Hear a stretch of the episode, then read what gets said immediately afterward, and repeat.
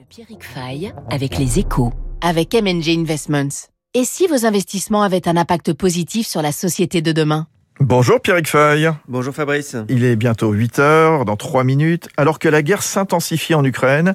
Total Energy annonce qu'il maintient ses activités en Russie. Racontez-nous.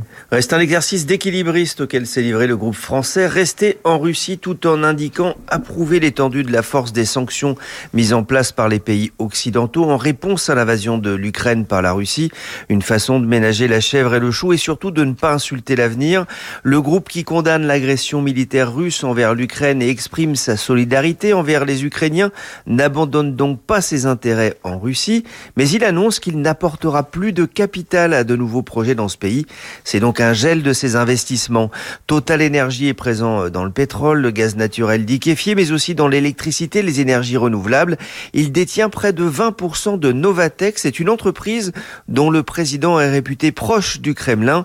La Russie représente près d'un quart des réserves prouvées de pétrole et de gaz de Total Energy. C'est pas négligeable, même si Total n'indique ne réaliser en Russie que 3 à 5% de ses revenus totaux. Euh, dites-moi, Pierrick, le, le, groupe français, il est à contre-courant en Europe Oui, tout à fait. Total reste, mais pas les Britanniques BP et Shell ou le Norvégien Equinor qui ont annoncé cette semaine d'importants désinvestissements dans les groupes pétroliers ou gaziers russes. Rosneft et Gazprom, ce sont deux sociétés publiques dirigées, eux, par des proches de Poutine, là où Novatec est une société privée qui ne contribue pas directement au budget de l'État russe et donc à l'effort de guerre. C'est ce qu'explique un observateur interrogé par les échos.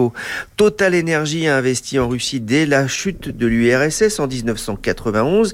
Il est présent sur deux projets cruciaux pour lui dans le gaz naturel liquéfié, projet qui intéresse aussi les Indiens et les Chinois, qui n'auraient sans doute aucun scrupule à prendre la place de Total dans le capital. On l'imagine, et en même temps, la pression, elle reste forte sur le groupe français. Il y a un problème de principe pour les entreprises occidentales à travailler avec toute personnalité politique ou économique proche du pouvoir russe. C'est ce qu'a déclaré le ministre de l'économie Bruno Le Maire peu avant la communication de Total. Le ministre a d'ailleurs prévu de s'entretenir prochainement avec Patrick Pouyanné, le président de Total Energy, dont l'action a perdu quand même près de 10% depuis le début du conflit. Là aussi, c'est une pression des marchés. Et sous la pression des ONG, il faut se souvenir que Total est récemment sorti de Birmanie après de nombreuses critique pour avoir maintenu ses activités suite à la reprise du pouvoir par la junte. Pourra-t-il tenir sa position si le conflit s'intensifie avec la Russie? La question est posée, même si pour l'instant les sanctions européennes évitent de toucher le secteur pétrolier. En attendant, le groupe a indiqué qu'il se mobilisait pour fournir du carburant aux autorités ukrainiennes et de l'aide aux réfugiés ukrainiens en Europe. Pierrick Fay des échos pour son décryptage. Bonne journée. Il est 7h59.